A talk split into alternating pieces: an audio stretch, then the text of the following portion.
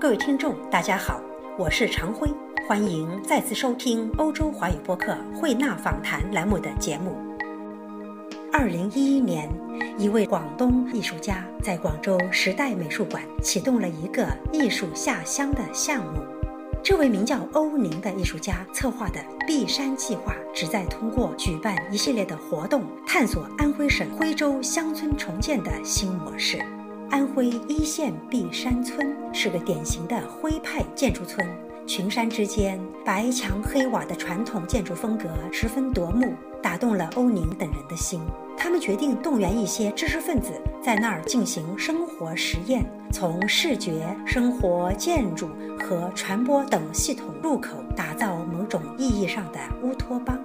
欧宁在谈到碧山计划时，曾对媒体说：“他想做的事可用三个关键词来概括：乡村建设、文化生产和社会工程。”他阐述这三点时，动用了史上一些国家乌托邦实践者的概念，包括新西兰的嬉皮公社和生态村，法国字母主义者们在其杂志《东燕》里使用的概念，以及北美部落里的礼物经济等。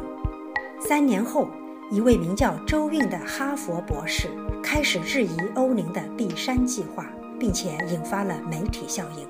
周韵认为，碧山计划的审美属精英主义，试图取悦的是中产阶级知识分子的趣味，也就是说，从喧嚣的都市短暂离开后，能够看到赏心悦目的盛开的油菜花。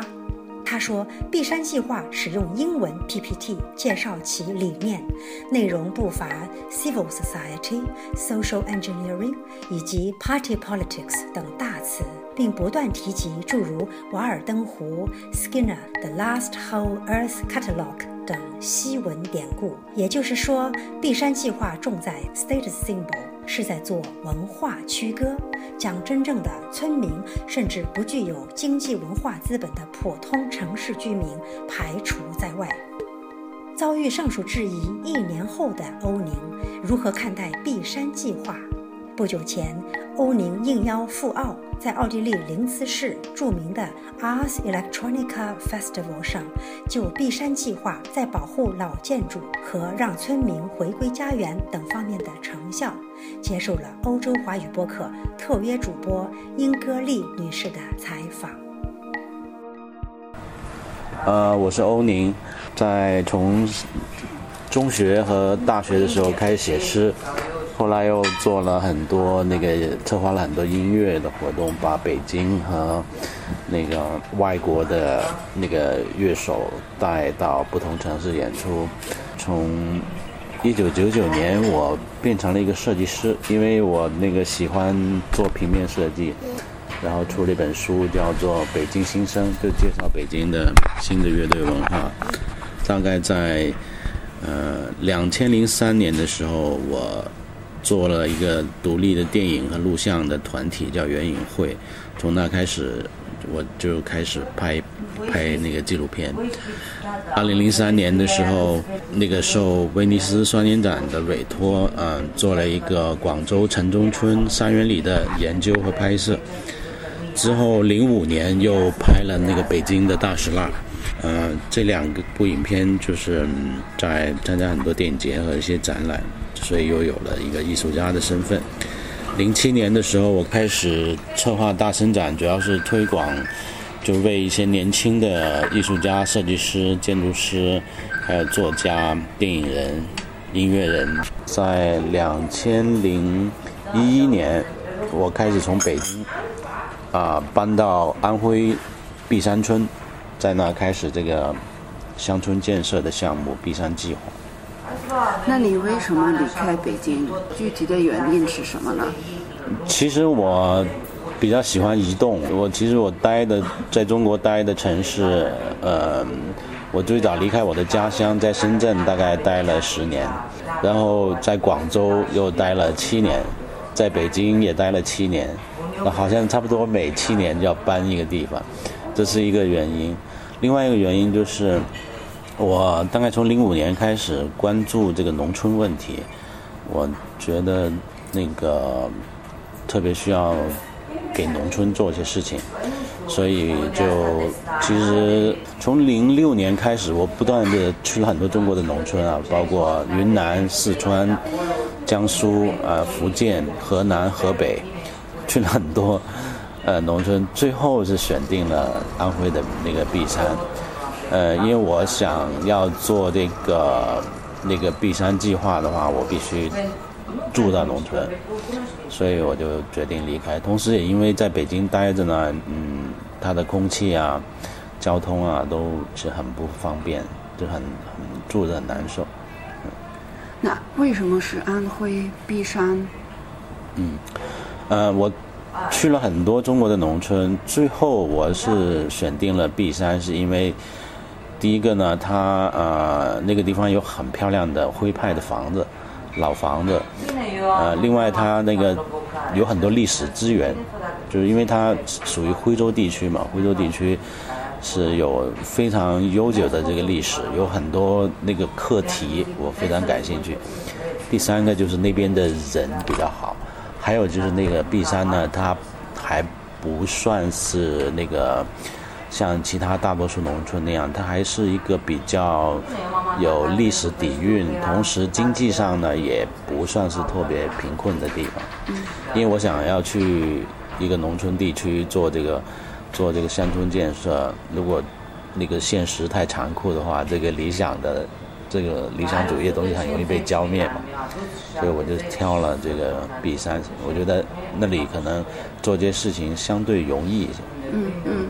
那你可以说一下这个璧山这个农村的情况，你你去的时候是什么样的？我是零七年第一次去璧山的，那个时候啊，整个村庄有，到现在也也也一样，大概有两千九百多人，算是一个挺大的村村子。呃，那个时候只有我两个朋友在那里买了老房子，呃，开了一个客栈。叫珠兰酒吧，呃，村里边除了珠兰酒吧，还有一个餐厅叫泰来农庄，就是还没有太多外来人去，但是它旁边的西地和宏村已经变成这个呃旅游热点了，因为那两个村被那个那个联合国那个遗产保护嘛，呃。但是璧山就是还好，就是还是停留在一个比较原始的自然的一个状态，它还没有变成景点。但是老百姓的生活呢，就相对经济收入就相对低一点，基本上很少人种地了。嗯，但是村子里边的那个老房子的资源没有西递宏村那么漂亮。呃，因为在八十年代的时候，璧山村比较有钱。他们就拆了很多老房子，盖了新房子。但是西递宏村那个时候很穷，他们没有能力建新房子，所以反而保留了老房子。那基本状况就是这样。那时候，嗯。那他们这些人就是住在农村的人，他们是他们是靠什么生活？如果他们不是种地啊？也没有什么旅游啊。他们主要是靠家里边的年轻人到上海、南京、杭州这周边的大城市打工，然后寄钱回来。平常呢，吃饭什么的，就是自己种种菜，就基本上可以。但是因为没有没有旅游，所以他们没有太多额外的收入。嗯。你到了以后，你第一次做做什么呢？就是开始的时候做什么？你你先买了房子。第一个做的工作，第一个要做的事情，必须要买房子，必须要在村里边找一个住的地方和工作的地方。所以我就挑了，就是有一个有一户人家，他是以前是那个铁匠，其实他也是五六十年代的移民，就是从浙江那边到这个村庄的。后来他老家就是经济发展起来之后，他就回去了。回去之后，他的子女呢就留在县城，所以他们家的老房子就空了，空了好多年。所以我是把这个把他家房子买下来，呃，然后把它要花了一年时间修它，修这个房子。那你是自己修的，还是你你找旁边的人帮助你？我当时在北京，那个我找了，就是我那个朋友韩玉，他开珠兰酒吧的，他他是已经修了两栋老房子了，他很有经验。我就让他帮我修。然后有一帮子人，就是有一个叫建飞的，扎建飞的一个本地人，他手下面有很多这个工匠，就那个很会修这种用老的方法来修这个房子，所以就他呃扎建飞负责修这个房子，然后韩愈呢负责设计。因为当时我在北京，没没太多时间，我就交给韩愈了。但是到我做这个里农馆的时候，我是自己修的。嗯。呃，这就就是我买的第二栋房子，就是我自己修，也是建飞帮我施工。嗯。那修好了以后，你开一个餐厅，一个一个咖啡馆，还是那是什么什么？没有没有没有，我买的那个铁匠的房子，我就给它起名叫做水牛学院，简称牛院，那是我住的地方。嗯。嗯。呃，开始的时候，我想把也想把这个牛院啊做成一个公共空间，因为它挺大的，有六百平方米，有十个房间。我在村里面只有一栋房子的时候，我想把这个牛院也做成一部分是公共的，大家比如说一些学生来可以那个开会啊、演交流什么的。嗯，但是后来后来我做了理农馆之后，就又多了一个空间嘛。我就把它做成有咖啡馆、有展厅、有图书馆的一个综合性的空间。但是牛院啊，就我家，我从来没有把它想过把它就是带有商业的部分。后来做理农馆的时候，为什么要做咖啡馆呢？就是主要是前面就是呃零二零一二年的时候，我们做那个一线国际摄影节，不是在开幕前被当地政府叫停了吗？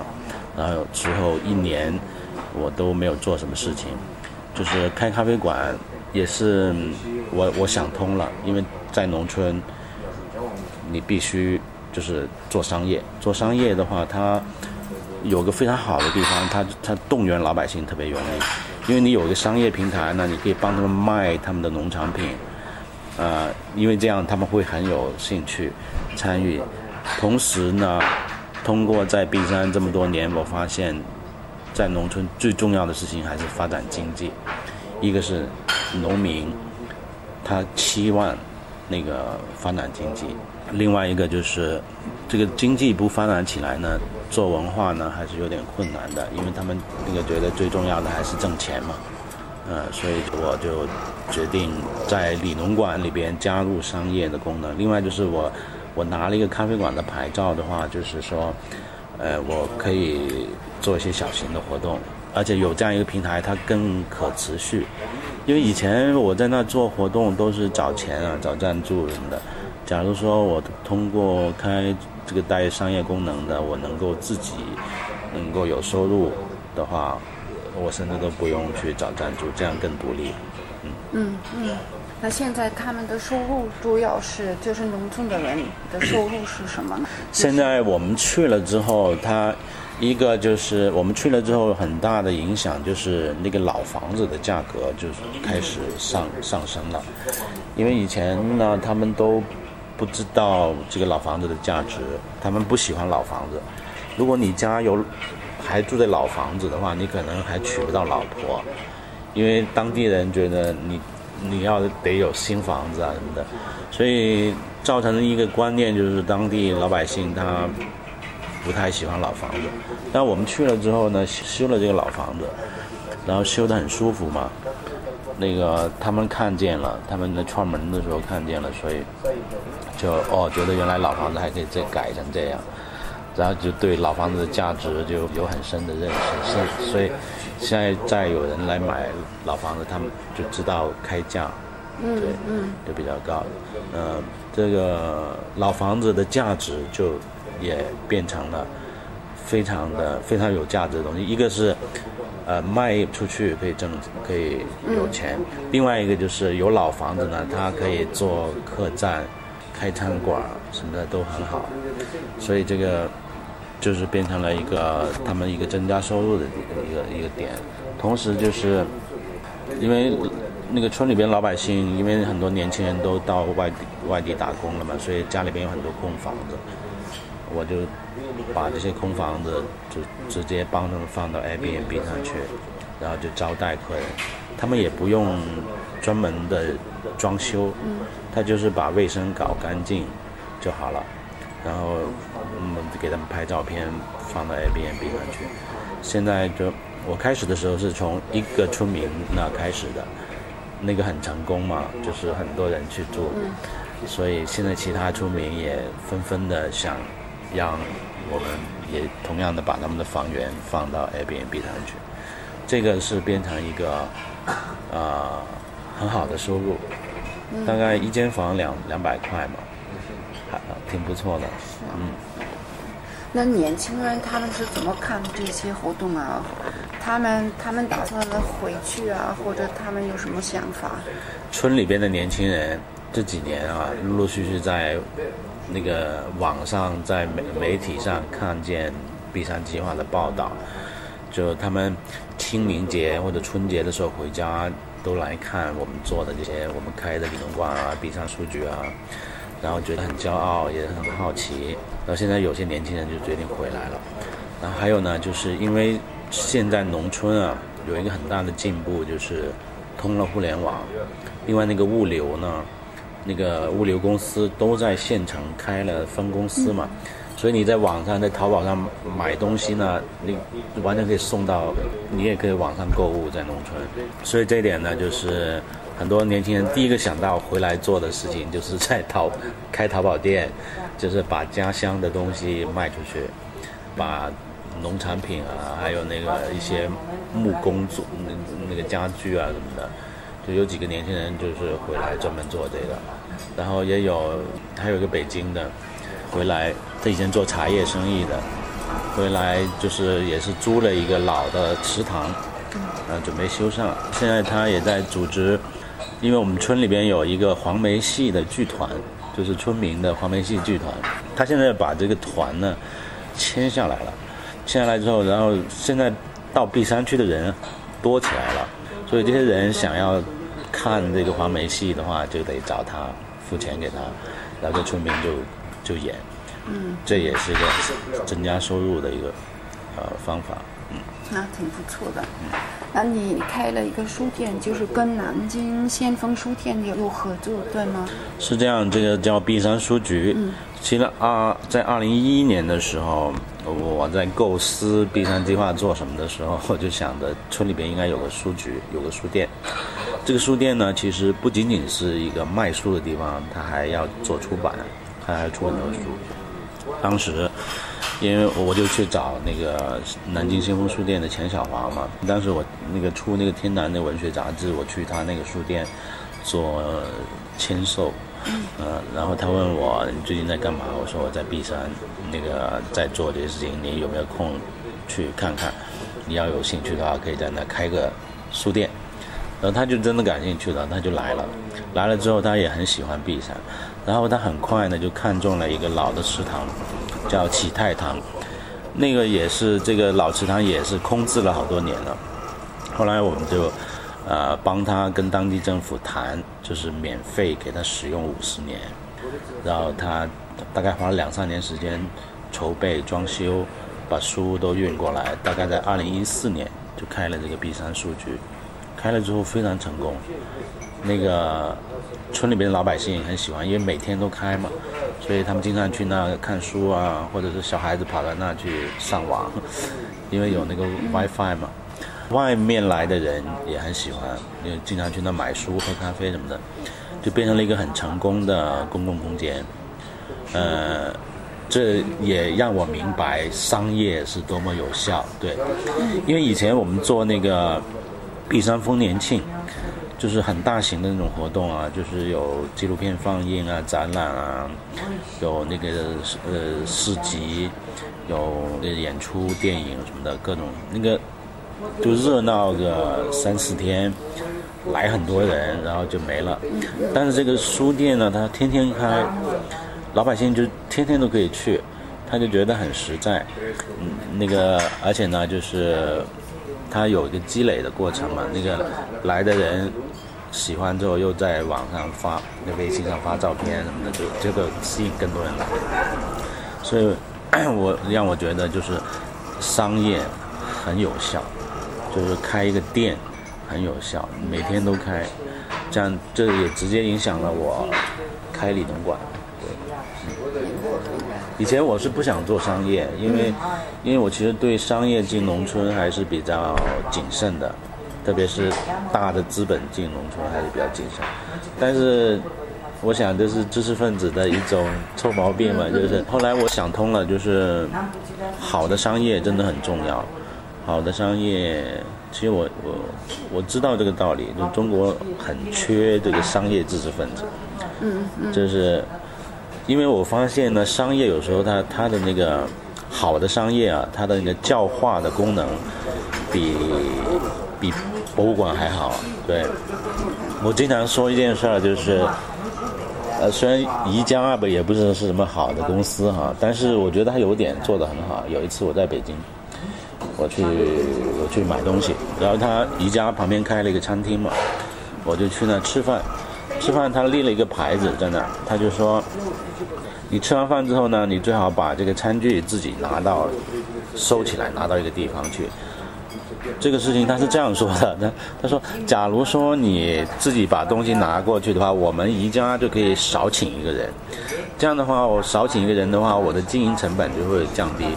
降低的话呢，我我的产品，因为我经营成本降低了嘛，我的我的产品的价格也会降低，最后还是回馈到消费者那里去。然后他在讲这个道理的时候，他这么一说，就是等于说他把消费者跟这个公司捆绑成为一个共同体嘛，是一个大家利益相关的东西嘛。这个道理很重要啊，一个国家也应该是这样嘛，是吧？为什么现在的就是中国普通老百姓他跟政府？之间的关系是对立的，它就是因为它没有变成一个利益共同体嘛。嗯。呃，所以就是你看，一个商业公司，他在讲这个道理的时候，他他其实把这个道理讲得很容易明白。嗯嗯。所以我就说，有时候像宜家这种大卖场，有时候他他给人灌输的这种观念，还还还挺不错的。嗯。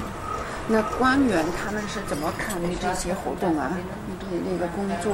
嗯，开始的时候，那个当地政府就是一直很支持。嗯，因为呃，我当时开始接触当地的那个政府的时候，我讲的是我们来农村要做什么，就像民国时期的晏阳初或者是梁漱溟他们那样，就是就是是一个很正面的，在农村进行建设的一个工作。那他们非常支持，然后我们做的那些事情呢，都很专业嘛。特别是我们接办他那个一线国际摄影节的时候，真的是按照一种国际的做法来做。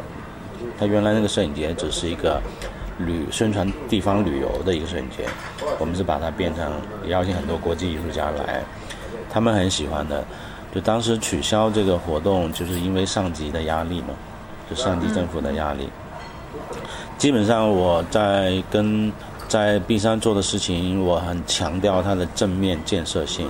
虽然我对中国的政治有很多看法，但是我觉得，呃，我一直不喜欢那个现在的一些就是呃过于激进的那种意见分子嘛，就是他们其实上就是在言论上可能很大胆，但是没有什么建设性，因为称为反对派会让。